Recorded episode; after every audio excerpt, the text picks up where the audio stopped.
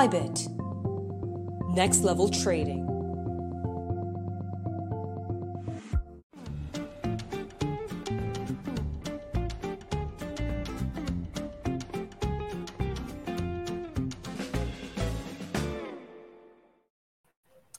Olá a todos mais uma vez, muito boa noite, bem-vindos aqui ao debate descentralizado, o programa mais inteligente de criptomoedas do Brasil. Nós já estamos no ar há cinco anos, trazendo para vocês conteúdo inteligente para você, investidor, saber exatamente o que vai dentro da salsicha.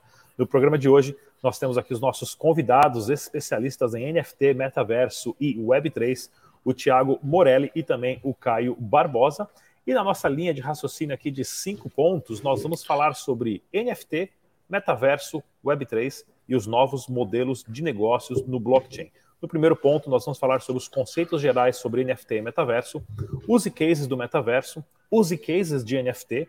Depois do grande hype aí de JPEGs de macacos sendo vendido a milhões, o NFT sim tem outras utilidades interessantíssimas e como tudo isso pode casar com a Web3 e quais são as perspectivas do futuro. Muito bem-vindo a todos. Vou começar com o Tiago aqui. Tiago, fala para a gente, cara, um pouquinho relacionado a conceitos gerais sobre NFT e metaverso. Fala, galera. Pô, baita honra tá aí, Rodrigues. Uma lenda do, do mercado cripto aí brasileiro. E baita honra tá com o Caião aí também. Só bora. Pô, é, eu sempre tento explicar NFT voltando à origem ali de, do, dos dois problemas que a blockchain tenta resolver, né? Que um deles é como você pega uma transação digital, né, um ativo digital, você dá uma identidade única para ele, né, e como que você faz que esse registro, é, aquilo que ocorreu, seja imutável, né? Eu entendo que o NFT é a representação disso, é a tangibilização disso. Então, tentando é, trazer um exemplo concreto, imagine um contrato social, né? Eu acho que cartório é, cabe muito bem nesses exemplos, né? Um contrato social, ocorreu uma alteração, aquilo está registrado na, na blockchain, né? Aquela é, você simplesmente não consegue dizer que aquela alteração do contrato social não ocorreu, né? Porque aquilo pode estar registrado num NFT, né? Que é um é um token, um, um, token único, né? Ele é uma representação de um documento único. Espera aí que a, a Sol tá causando aqui. É a representação de um, de, um, de, um, de um token único, né? E ele está registrado no blockchain, então ele é único e, e ali está, né? E ninguém consegue alterá-lo só que você consegue transferir para alguém, você consegue é, fazer um aditivo em cima dele, por aí vai. Tá? Então eu vejo o NFT é, como é um, um ativo né, digital, que pode ser um documento, pode ser uma transação, é, pode ser é, a representação de algo, né? E ela é única e imutável. Eu explico dessa maneira, Rodrigues. Não sei se me fiz claro aí, meu, mas de Não, certo, ex Caio. Excelente, excelente. Diga lá, Caio. E aí, tudo bem? Então, eu sigo muito na linha do Thiago também, né? É, até enviesado aqui pelo que a gente faz, né? É, é até, é até até quando a gente vai explicar. Eu acho que cada vez que eu explico NFT, eu explico de uma forma diferente, porque esse mundo de Web3 é tão dinâmico que a gente aprende muito todos os dias aí, né? É, cada vez eu encontro uma maneira diferente de explicar, mas eu corroboro 100% com o Thiago falou. Eu acho que o NFT, ele, mais recentemente, né, e você, Rodrigo, falou muito bem na introdução que pós-hype, pós-foto de macaco, a gente tem visto bastante coisa que dá para fazer. É, inclusive, a gente fala muito sobre NFT ser ativo digital, né? Então, 100% digital, né? Mas recentemente o, o debate do digital, né? Pegaram muita força. Então, o NFT servindo como certificado de propriedade, né, de posse de um ativo físico, por exemplo. Né? Então, a gente, quando, quando a gente for falar de case aqui, a gente pode aprofundar um pouco mais, mas o NFT não só pode servir como um ativo digital, mas também como um certificado de posse que é digital e é registrado nesse cartório digital imutável, é, é, que é lastrado num ativo físico, por exemplo. Um imóvel pode ser tokenizado em seu NFT, por exemplo. Né? Então, a gente tem várias possibilidades aí. O NFT possibilita, por, muito por conta dos fatores que o, que o Morelli trouxe aí. Não, excelente, cara. Tem, tem muita coisa, né? Muita utilidade relacionado ao NFT que as pessoas não descobriram ainda e muitos outros desenvolvedores, alguém sempre é uma ideia genial para essa utilidade, né? Agora vamos falar um pouquinho sobre casos né, do metaverso. Como que vocês descrevem o metaverso e quais são as principais utilidades do metaverso? Começar com o Caio. Legal. Eu defino o metaverso, também, novamente, o metaverso é outro conceito, dá explicar de várias formas, né? Só, por exemplo, é, Fortnite é metaverso ou não é, né? Tem esses debates aí. É, bom, eu pensando no metaverso que eu imagino como o metaverso mais ideal possível, eu defino o metaverso como um mundo digital imersivo que traz consigo alguns conceitos, algumas características peculiares, que seria é, o viés econômico, né, o viés de identidade e o viés é, de troca de valor, né? Então, é, identidade, porque hoje a gente fala muito sobre nossa personalidade digital, né? Então, o, a foto de macaco foi um dos que possibilitou isso, né? De você usar um NFT como foto de perfil, né? Ser a sua representação nesse mundo digital. Então, eu sou o Caio aqui, que eu sou formado em Direito, trabalho com NFT, mas, sei lá, no metaverso eu quero ser um macaco, quero ter uma asa, quero ter um, um tênis de fogo, sei lá. É, então, o aspecto de identidade, né? Você poder ser quem você é, eu acho que é muito forte nessa narrativa. É, o viés econômico também, é, e é por isso que tem muito debate sobre Fortnite ser metaverso ou não também, porque em tese é, você não é dono de nada ali, de fato, né? Aquilo na verdade é uma conta sua que pertence à Epic Games. Então, inclusive o Morelli vai aprofundar depois, mas o Morelli já conseguiu quebrar um pouco isso aí com alguns cases de metaverso e que de fato você, a partir do NFT, inclusive, você passa a ser dono de um, de, desse mundo, né, de parte desse mundo, e a partir de tokens fungíveis, né, moedas, você consegue monetizar e gerar uma economia por trás daquilo.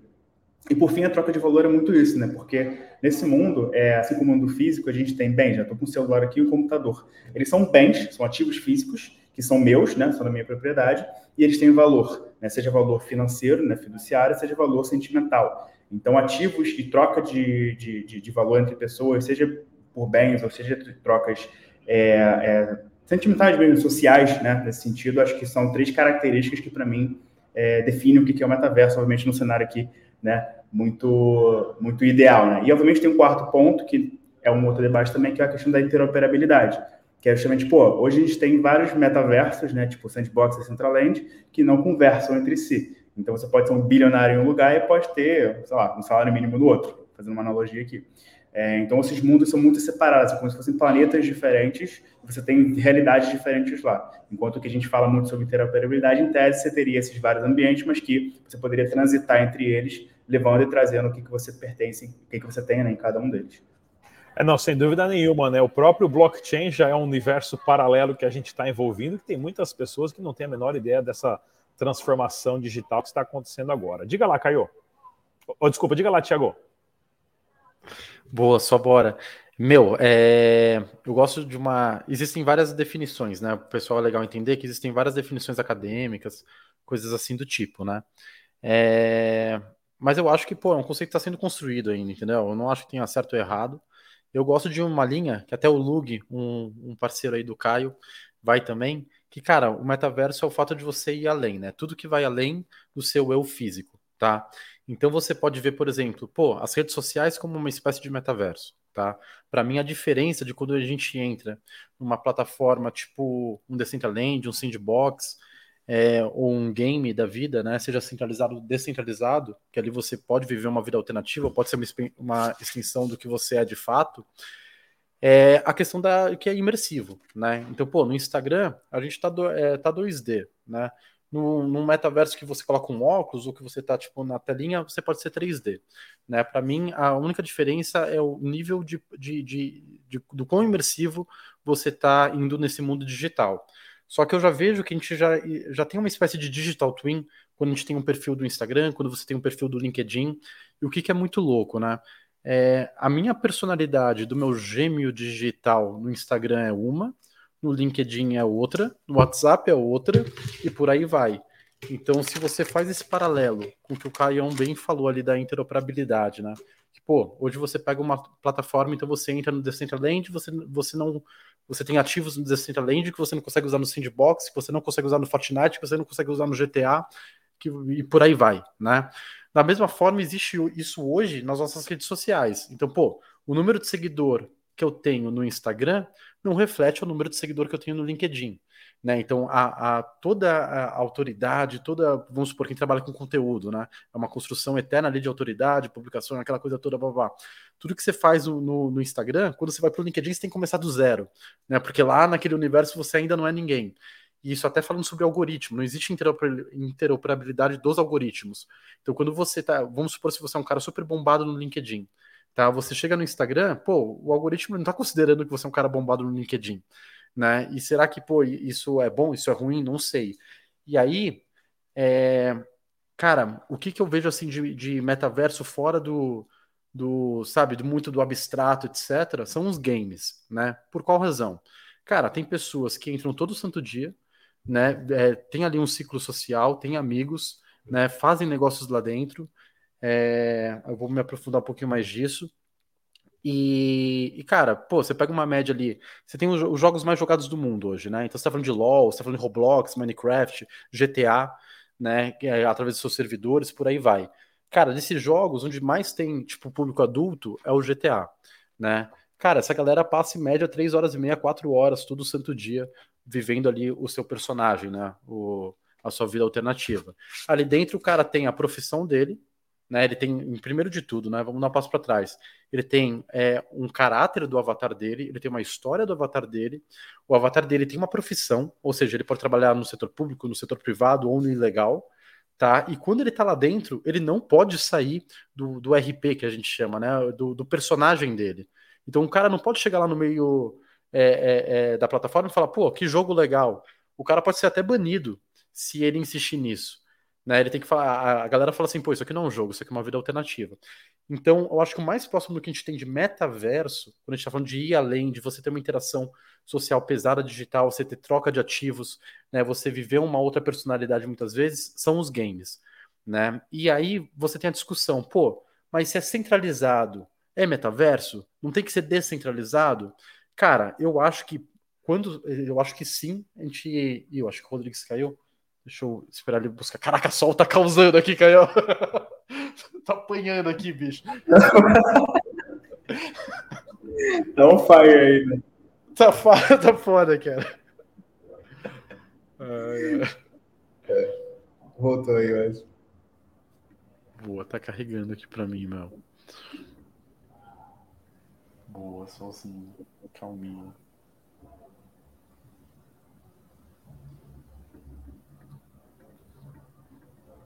É o que? É um Golden? Golden, cara. Não, Golden é... sonho, tá com, tá, tá com um ano e meio. Fala, Mito, voltou? Voltei, voltei. Acho que agora, agora vai, que tô, tô, a internet estava meio ruim aqui, mas continua lá. Desculpa aí, Thiago. Só vai, pô, na paz. Então existe essa discussão, né? Se, pô, é, é metaverso centralizado ou para ser metaverso tem que ser descentralizado? Cara, eu sinceramente não sei a resposta, né? Eu sei que eu vejo, tipo, movimentações. Então, vou te dar o exemplo do, do, da plataforma que a gente trabalha aqui no Enablers, né? Que, que é o GTA, né? Então, cara, o GTA a gente está falando de um dos jogos mais jogados do mundo e principalmente um dos mais assistidos do mundo, né? Hoje é o jogo mais assistido do Brasil. E, cara, eu não sou gamer. Para eu entender esse mercado, é, é, foi difícil, né? E aí o paralelo que eu faço é assim, porra, da mesma forma que tem pessoas que assistem futebol, hoje tem pessoas que assistem outras pessoas jogando, né? Ou outras pessoas vivendo sua vida alternativa. E aí que tá a oportunidade, aí que tá um baita, mercado, um baita mercado, né? E, cara, e qual que é a dor de quem joga hoje nesses metaversos ou games mesmo, né? É o fato de você gastar tempo da sua vida pra caramba, você gastar dinheiro, porque você compra assets, né? Ou, o que o mercado chama de skins, né? Você pega alguns games, cara, tipo, é um mercado bilionário, assim, anual, né? Absurdo. E, e, cara, e quando você quer viajar de uma cidade para outra, por exemplo, você tem que começar uma vida do zero, né? Então, quando você traz alguns elementos de descentralização para essa brincadeira, que é o que a gente está fazendo com GTA, você é, cura algumas dessas dores. Então, o que a gente está fazendo ali? Pô, estabelecimentos e veículos passam a ser NFTs, tá? E a moeda do jogo um token beleza? O que isso viabiliza? Pô, comprei um carro, tá bom? Eu consigo vendê-lo depois. Então, para quem tem filho, né, é muito comum é, é, os filhos hoje gastarem a mesada, né, ou gastar o dinheiro direto do pai é, nesses, assets, nesses assets dos joguinhos, né? Agora pensa, todo o dinheiro que está investindo, bah, bah, bah, no momento que seu filho não quiser mais jogar, ou, ou, você que joga não quiser mais jogar, cara, você não vai ter um mercado secundário para vender todo esse investimento que você teve né? Você até consegue vender conta, só que muitas vezes é ilegal. Né? Então as, as, pessoas fazem isso e caem em várias fraudes. Quando você transforma isso em NFTs, você permite essa, esse mercado secundário, né? então essa venda dos seus ativos, tá? E o melhor, você permite a interoperabilidade entre, entre plataformas, né? entre games que têm a mesma tecnologia. No nosso caso hoje, a gente consegue fazer interoperabilidade entre servidores de GTA que possuem é, a nossa a no, nosso protocolo aí de descentralização. Então o cara, pô, ele consegue viajar de uma cidade A para uma cidade B e herdar todos os ativos dele. E por ser token, existia uma economia circular, porque pensa assim, pô, lá o carrinho para andar precisa de gasolina, né? Então, tipo, o cara onde põe gasolina? No posto de gasolina. Só que o posto é um NFT, logo alguém é dono do posto. Como o cara paga para colocar gasolina no carro? Com token. Quem está ganhando esses tokens? O dono do posto de gasolina. Então, assim como o avatar sente fome, ele sente sede, ele sente frio, ele sente sono. E essas necessidades, existem soluções para essas necessidades. Esse cara ele gasta dinheiro de verdade, que são tokens, lá dentro. Né? Então o cara passa a não só jogar, não só se divertir, né? mas ele passa a ter os ativos sendo deles e ele passa a, a ganhar dinheiro por estar gerando valor lá, lá dentro. Então o cara pode ser um Uber, tá? E ele ganha dinheiro por isso. Ele pode trabalhar dentro do posto de gasolina, ele pode trabalhar na loja de conveniência, ele pode colher laranja e por aí vai. É uma réplica da vida alternativa. Só que assim, é muito limitado ainda. Por quê? Porque a gente está falando de um público super específico, que é a galera que joga GTA, porque para você jogar GTA não é nada simples, você tem que ter o tal do 5M, tem que ser o Windows, blá blá blá, não é acessível ainda. Né? Mas é o que eu vejo de mais próximo assim de metaverso quando a gente fala sobre vida alternativa, né? de você é, é, viver um pouquinho além do que você vive hoje. Tá? Mas ainda acho muito limitado. O que, que eu acho foda assim dessas plataformas como Sandbox e Decentraland? Um, elas já nascem com a ideia de ser descentralizada, né? E eu acho que, tipo, pô, você pega o Sandbox, cara, ainda tá na versão beta, entendeu? Se os caras realmente, pô, conseguirem ali fazer o que eles estão querendo, é, vai ser um baita case legal, assim, no, no futuro, saca? Só que hoje, é, cara, é espuma, né? Então, marca que vai colocar ali no, no Sandbox, etc., é para post de LinkedIn, né? Então, acho que, falando de hoje, hoje, você tem oportunidades de fazer negócio em games que você tem players e principalmente espectadores, né? Eu acho que é isso que as marcas podem tá, tá, tá olhando, saca? Eu acho que tem oportunidade já hoje mesmo de você fazer ativações do metaverso, saca? Falei pra caramba, né? não, não, foi, foi ótimo. Inclusive, pessoal, não se esqueça de deixar o seu like aqui no debate descentralizado. E já agora retomando aqui também, né, é, Tiago, já vamos mandar fazer um NFT aí desses vira-lata que estão por aí para registrar o pedigree da cachorrada, né? É uma ótima utilidade. Vamos montar uma startup já subindo, surgindo uma ideia aqui. Mas vamos lá, Caio, fala para gente um pouquinho, né, Caio? Fala para gente um pouquinho utilidades e use cases de NFT, né? Porque começou o hype aí dos macacos, Teve NFT de pedra, uma estratégia que muita gente estava usando para lavar dinheiro. O cara mesmo fazia o NFT, ele comprava dele mesmo, e depois ele tinha um NFT que não valia nada, que agora vale um milhão, mas ele mesmo que pagou um milhão, agora ele tem dois ativos ali: o NFT que vale um milhão e o milhão dele de volta, que ele só gastou dinheiro com algumas transações.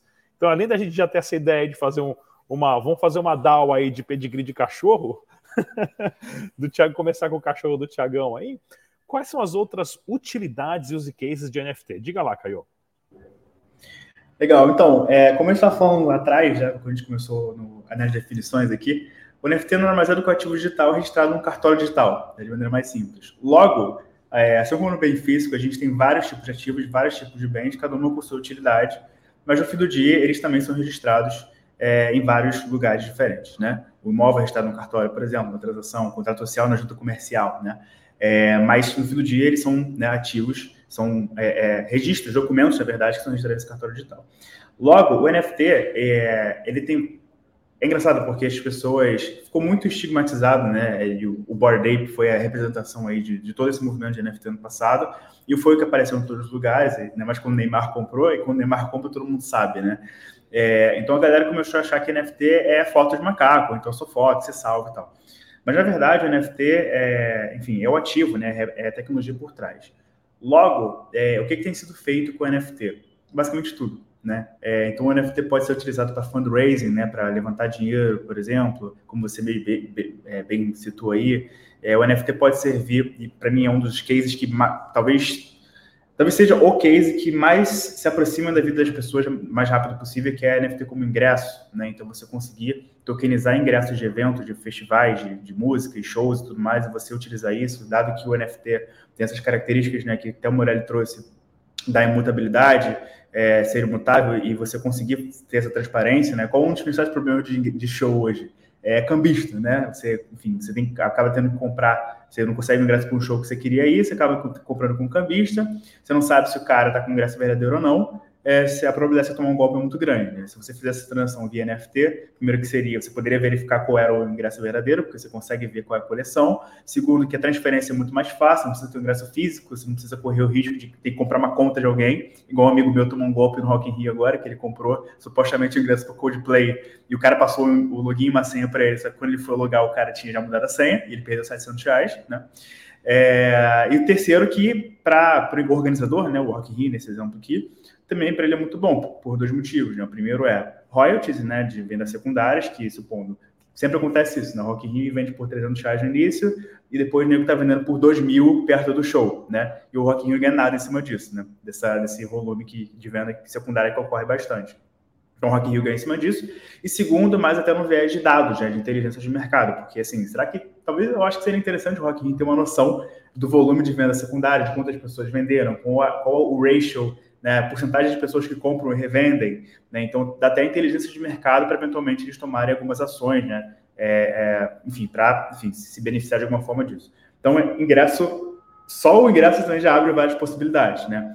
É, o NFT como uma forma de a gente reduzir fraudes e falsificações de joias, por exemplo, é muito legal. É, não só joias, mas produtos bem caros, né? Então, é, para quem é do Rio vai, vai se identificar, aqui no Rio a gente tinha antigamente o Barra Music, né, na Barra. Hoje em dia eu acho que é Espaço Hall o nome.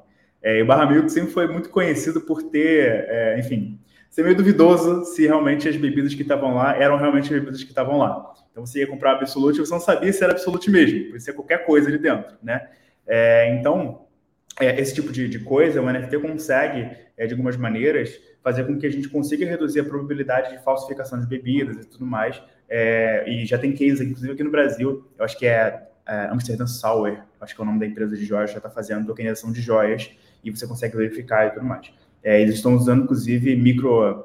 Acho que não sei se é micropigmentação, alguma coisa assim, que é um, um, uma substância, sim, minúscula que eles colocam na joia e é traqueada via blockchain, e a joia em si também é tokenizada. Então tem um nível de rastreabilidade gigante aí, né? É, e por fim, né, para não alongar muito aqui, eu acho que tem outro que é super interessante, que você vai mais pro. que também, assim como ingresso, talvez seja uma coisa que se aproxima da vida das pessoas mais rápido que esse da joia, por exemplo, é, é NFT como uma forma, né, um passe né, para um clube de membros, né, de membership, loyalty, a gente pode pensar aqui a termologia que a gente vai usar. Mas basicamente o NFT servir como um meio de interação de uma forma mais profunda entre pessoas e as marcas que elas gostam, e também um ativo que serve para é, tomar certas tomadas de decisões, certas participações que hoje não são possíveis, porque hoje na Web 2 né, você é basicamente um consumidor e um seguidor das marcas nas redes sociais. Então você segue lá, sei lá, Reserva, segue a Arezzo, você segue a Nike, você segue a Nike, curte um post e fala que gosta deles e compra.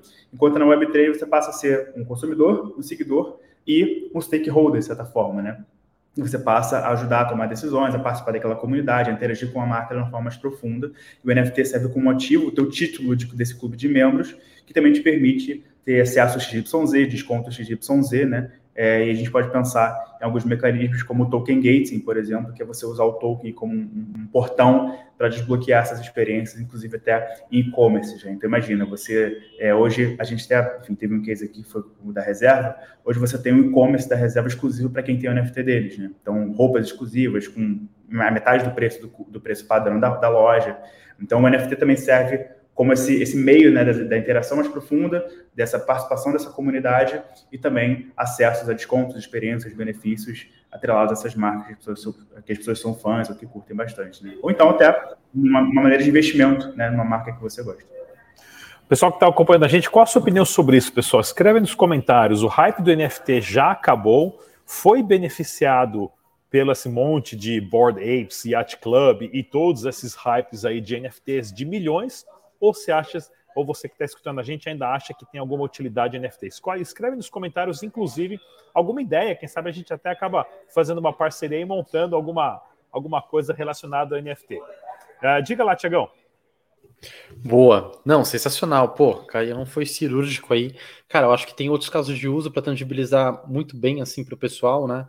Cara, pensa a passagem de avião. Recentemente eu, eu ia viajar com minha esposa, né? E a gente ia para o Peru. Tá? A gente tinha comprado, sei lá, faz um ano a passagem.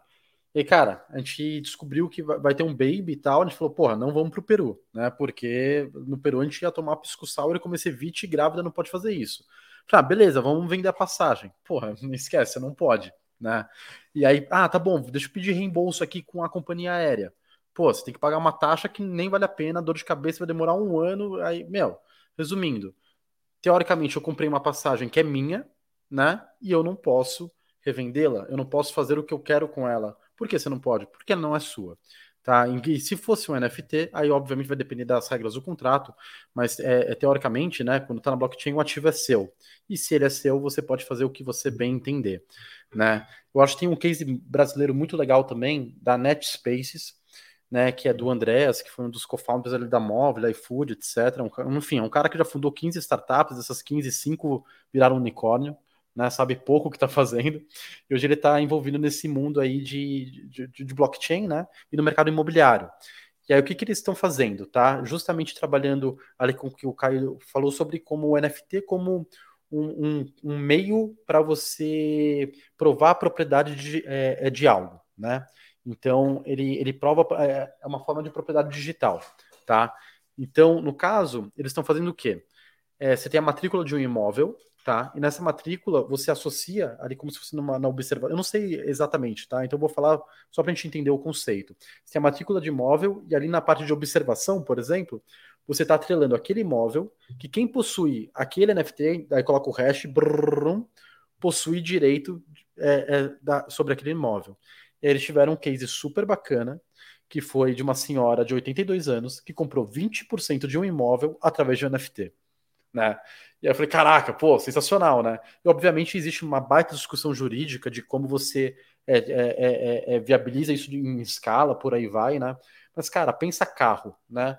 Então, pô, hoje você tem.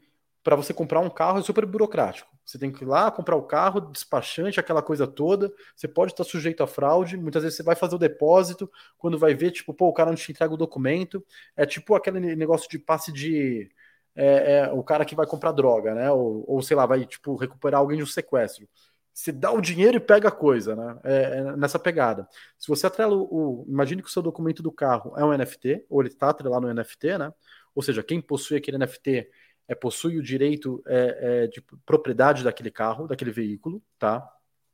E você atrela isso em smart contract. Ou seja, pô, coloquei para vender é, ali o meu carro, tá? No momento que eu receber o valor, automaticamente é, aquele NFT que está atrelado ao documento do carro vai, vai para quem comprou.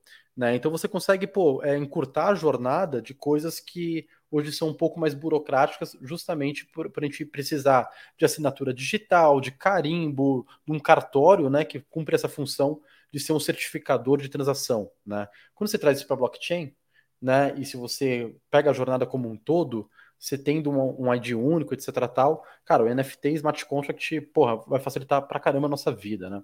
E obviamente você tem N entraves que você depende do Estado também para conseguir sair do outro lado, né?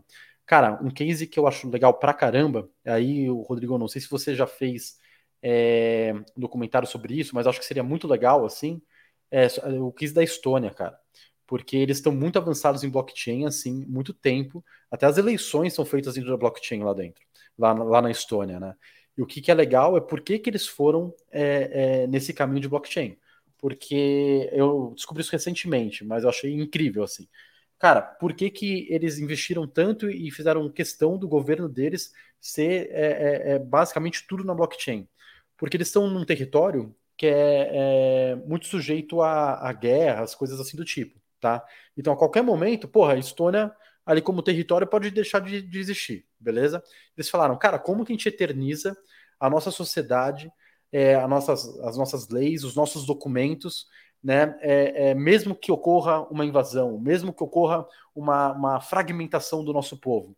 Né? Então, porra, cara, imagine na, na Ucrânia, agora na Rússia, com essa guerra aí, etc. Tal, quantos documentos foram perdidos, quantas informações foram perdidas, né? Quanta história foi perdida. E no momento que você leva isso para a blockchain em si, não só a história em si, mas também o modus operandi, né? As coisas como funcionam, porra, é, você está tipo é, diminuindo o risco de você perder dados, né? Então eu acho isso irado, assim. Eu acho que, pô, tem, tem bastante uso atrelado NFT nessa linha, que se, se a gente implementasse no nosso dia a dia, né? Que tem muitas vezes que hoje a gente depende do Estado para isso, né? E é foda, mas só bora. é, eu acho que dá para facilitar mesmo a nossa jornada de cidadão, saca? É, um, um, exemplo disso é a própria Original My do, do nosso amigo aqui, o Osório, que foi chutado do Brasil pela CVM, né? E montou um sistema, tá na Estônia hoje, vendeu o sistema dele de votação, registro em cartório, tudo no blockchain. É, tá lá na Estônia e vendeu isso aí já para uns três, quatro países na União Europeia. Mas agora, como que a gente pode conectar tudo isso, metaverso, NFT, com a famosa Web3. O quanto que a Web3 vai impulsionar tudo isso, né? O quanto que a Web3 vai impulsionar tudo isso? Começar com o Caio. Diga lá, Caio.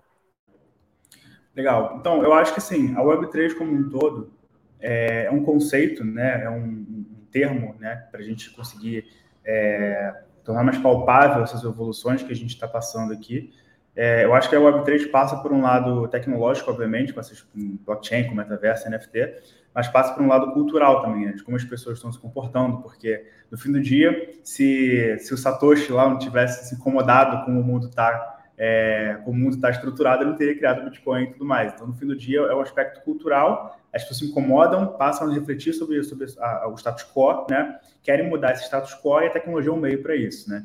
Então, acho que no fim do dia, a Web3 como conceito, né, como aspecto evolutivo aí da sociedade, é, é o que tangibiliza isso tudo, né, vários aspectos que a gente vem falando tanto aqui, que é a própria tecnologia, né, a partir da blockchain, NFTs, metaverso tudo mais, as pessoas terem maior consciência do seu papel e do que elas, do que elas possuem né, nesse mundo digital. Então, é, hoje, por exemplo, é, é até engraçado isso, né? Tem um lado gamer que odeia NFT, que ficou com ranço total de NFT, e tem um lado gamer que viu o, o, o, o benefício que isso pode trazer, né? Porque, pô, eu, sei lá, sou uma pessoa que eu jogo FIFA todo ano, eu compro lá no Ultimate Team uma porrada de cartas de jogador, gasto uma fortuna, jogo FIFA. Aí vem o ano que vem, aí lançou o FIFA 2023, aí tem que comprar tudo de novo. Aí do, FIFA 2024. Então, tipo assim, no fim do dia, as pessoas estão começando a, a, a se ligar que essas empresas basicamente eram cash grab total ali, né? É, a EA hoje, salvo engano, só com FIFA ela fatura mais de 2 bilhões de dólares.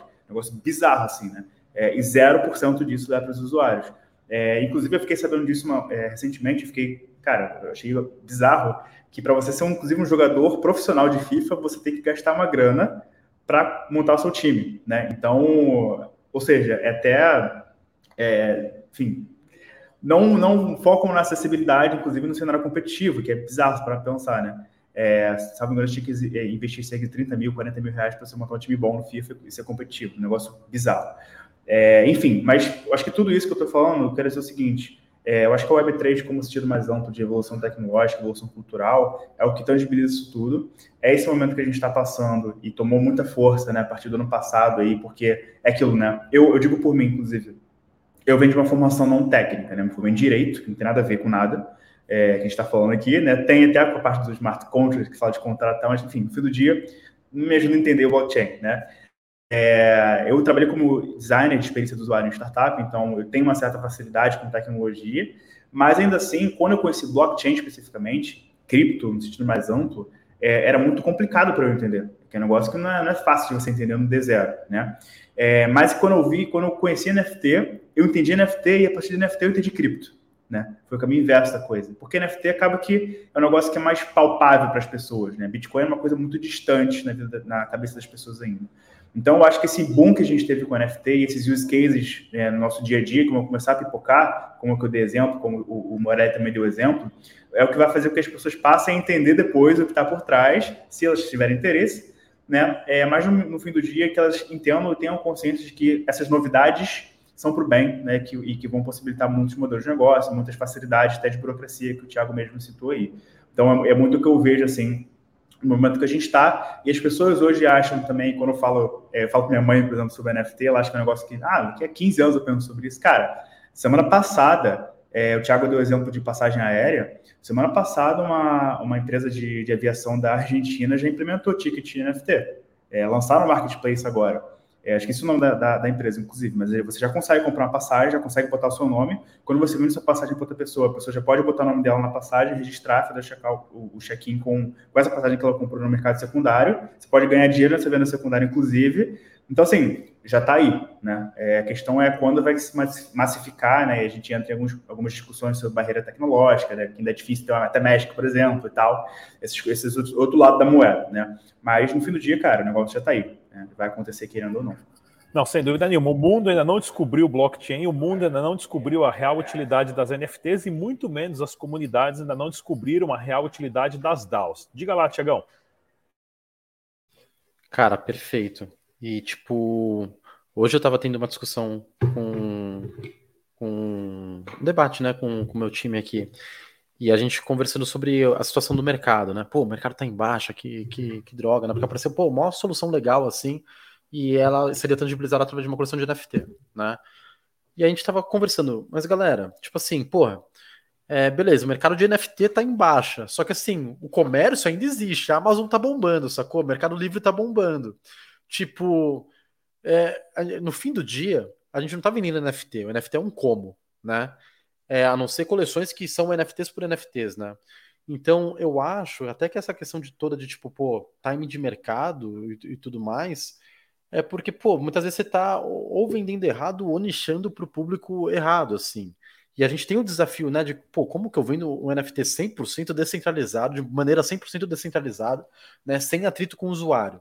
E aí que eu entendo que a gente vai, pô, uma web 2.5 aí, é, até chegar mesmo a nível de UX, de experiência é, totalmente descentralizada, né? Mas, caras, eu acho que, pô, o NFT, ele, assim como um aplicativo, assim como, pô, qual, qualquer coisa de tecnologia, ele é um mero como, né? Que ele pode otimizar o que a gente já faz hoje, e, obviamente, ele também pode possibilitar novos modelos de negócio.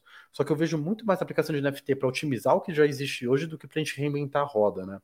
Então eu acho que o nosso desafio, assim como pô, enablers, né, como pessoas que constroem o ecossistema, que habilitam a Web3 em si, é justamente tirar essas fricções, né? Tipo, é, é, é, é fazer que pô, um, um, NFT não seja um. Você não está comprando um NFT, o NFT é um mero como, assim como você é, é no, no, clube de benefício, você atinge ali o seu tier tal, você não está comprando passe para o tier, você simplesmente está ali, né? Ele é um mero como. E aí, falando sobre Web3 e NFT e metaverso, que isso tem tudo a ver, é, eu não sou o melhor cara para isso, assim, eu não me considero especialista de maneira alguma, assim. Enfim, Rodrigo, você está aí mó tempão, você conhece muito cara fera de mercado. Eu tive a honra também de conhecer um pessoal que está há um tempão, né? Então eu me considero um mero girino aí perto de tubarões, mas eu, para mim, a minha definição de Web3, ela, ela vai em cima de dois pilares, né? O cultural e o de tecnologia. Então eu chamo de Web3 tudo aquilo que está pautado em blockchain, e quanto mais descentralizado é, é, eu entendo que seria a Web3 em si, tá? Pelo menos essa é a minha visão, eu posso estar totalmente equivocado aqui. E a outra é a parte cultural. E eu divido a parte cultural em duas ramificações, tá? Uma com princípios de liberdade. Então, por que a gente busca descentralização? Pô, para a gente não depender de um centralizador. Seja um Estado, seja uma plataforma tipo YouTube, tipo Facebook, que qualquer momento pode perseguir alguém aí é, vem uma de, de, é, decisão de, é, centralizada e muitas vezes, pô, você tira a renda de alguém, você cala alguma pessoa, por aí vai. A gente está vendo isso aí é, cada vez mais de maneira mais comum, né? E a outra é a questão de você, é, como o Caio falou, através dos NFTs, né, ou através das DAOs, você tem o seu, o que seria o seu usuário, você passa a ter um co-criador de negócio, um co-criador do seu roadmap, né? E muitas vezes até um, um cara que, opera, é, que operacionaliza aquilo. Então você vai uma DAO mais clássica, né, mais descentralizada, pô, o cara que faz parte dali, ele não só fomenta a cultura, ele não só é um investidor, né, mas ele também é, consegue atuar, consegue trabalhar ali dentro, né? E cara, e para mim isso é uma revolução, porque eu venho do mercado de transformação digital e, e eu lembro que, pô, e, e sempre a ideia é, pô, user-centric, né? Vamos entender as necessidades do consumidor e criar soluções para elas. Quando você traz o usuário como um co-criador de maneira ativa, né, e não a empresa precisando solicitar pesquisa para ele ou você captando os dados para tomar decisão, é muito louco porque você consegue ser mais rápido na, na identificação das necessidades das pessoas que estão em volta daquele modelo de negócio e, e por consequência você consegue criar soluções mais rápidas. Certo. Então, assim, se, né? E se o mundo já estava rápido, cara, agora eu nem faço ideia como vai ser, entende? E aí tem o desafio, né, de você conseguir operacionalizar uma DAO, você conseguir engajar essa comunidade, a comunidade ser participativa, né, por, e aí essas coisas a gente vai aprendendo é, fazendo mesmo. Né? Pessoal, mais uma vez, não se esqueça de deixar o like aqui na nossa live, deixa um comentário também uh, no programa Debate Descentralizado e compartilhe os nossos vídeos. E continuando aqui, né, é, na nossa linha de raciocínio de cinco pontos, quais são as perspectivas de vocês para o futuro nessa junção de NFT, metaverso e Web3? Rapidamente, diga lá, Caio. Legal. Então, eu acho que cada vez mais a gente vai ver esses casos de uso aí mais próximos da gente. É, quando a gente pensa em metaverso, né, é, tem esses desafios que a gente trouxe aqui de interoperabilidade, de acessibilidade, né? Então, por exemplo, a gente fala muito, né, do metaverso do ponto de vista de óculos de VR, né? Só que, pô, vai ver quanto é um óculos de VR aí, né? Tá super caro ainda para a maioria das pessoas. Então, tem esses desafios, mas eu acho que cada vez mais a gente vai começar a, a, a, ver essas coisas do nosso dia a dia mesmo. O próprio Instagram agora você já consegue postar um NFT, no Twitter você consegue botar uma foto de perfil. Então, eu acho que de uma maneira bem bem imperceptível, as pessoas vão começar a ter contato com isso sem nem perceber, né? Sem nem sentir a mudança, é, muito por conta dessas grandes plataformas que a gente tanto critica, mas no fim do dia elas têm um papel muito importante né, para adoção em massa. Né? O Instagram, ele aperta o botão, ele libera NFT para 2 bilhões de pessoas. Né? É muito louco quando a gente para pensar o poder que ele tem. É, então, assim, eu acho que, querendo ou não, essas, essas empresas vão ser grandes impulsionadores aí, e aí, paralelamente, vem movimento, como o Thiago bem falou, dessa maior descentralização é, das coisas. Eu, particularmente, não acho que a gente vai chegar a um momento em que vai ser 100% descentralizado.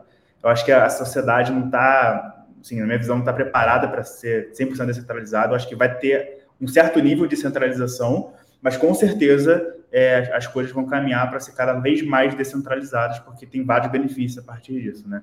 Então, é muito que eu enxergo daqui para frente. Tiago Morelli. Boa, concordo total aí com a visão do Caião, meu. E o que, que eu acho que vai acontecer, assim, de maneira, tentar, de maneira gradual?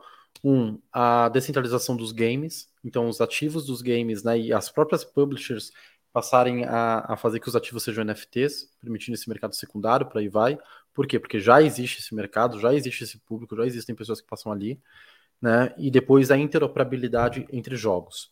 Né, imagino que vai ser isso. Tem estudos da Gardner, que é uma das maiores consultorias de pesquisa aí de negócios do mundo, que dizem que pô, até 2026 é, ao menos 2 bilhões de pessoas vão passar uma hora por dia no metaverso para socializar, trabalhar é, é, em eventos, coisas assim do tipo, né?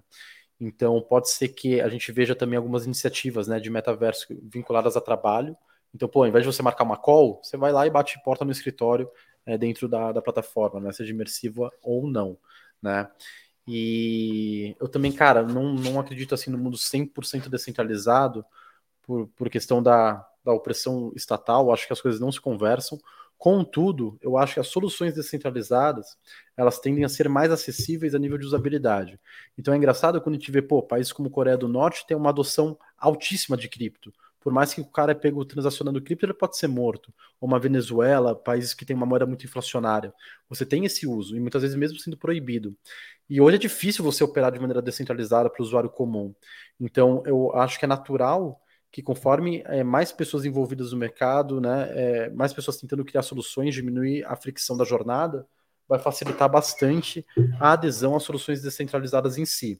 Então, pode ser que o descentralizado não seja o status quo, pode ser que seja até proibido, né, uma tentativa estatal de proibir, contudo sempre vai ter uso, né? Porque no fim do dia ele está resolvendo necessidades das pessoas e, e, e, via de regra, né? É, são pessoas que estão mais vulneráveis por conta de algum poder centralizado, né? Seja estatal, seja de, empresa, por aí vai. Então acho que é isso, meu. Acho que a gente vai ter bastante solução legal aí e soluções intermediárias também, né? A própria Gartner traz estudos que que até 2030 grande parte da, é, é, das soluções que existem de Web3 vão estar conversando ali com, com plataformas Web 2, né? Então, é, imagino que grande parte do que a gente for ver vão ser soluções centralizadas com elementos de, de descentralização, né? Não, sem dúvida nenhuma. Nós estamos num ponto que é a maior transformação digital que nós estamos passando, que os seres humanos estamos passando nesse momento, depois da criação da internet, isso com certeza vai impactar o comportamento das pessoas, do indivíduo, da sociedade e, fundamentalmente, vai ter um reflexo muito grande de como nós enxergamos o Estado. Queria agradecer aqui de novo a presença do Tiago Morelli, ele que é da Enablers DAO, e também do Caio Barbosa, da Lumix Studio. Muito obrigado pela presença dos dois. Até a próxima, pessoal. E como sempre, pessoal, deixe suas perguntas, dúvidas, críticas, sugestões e temas para os próximos programas. Eu com a nossa equipe sempre observamos e respondemos os comentários e iniciamos sempre um aprendizado aqui juntamente com vocês, a nossa audiência. Mais uma vez, se inscreva no canal, ative o sininho e a gente se vê no próximo programa.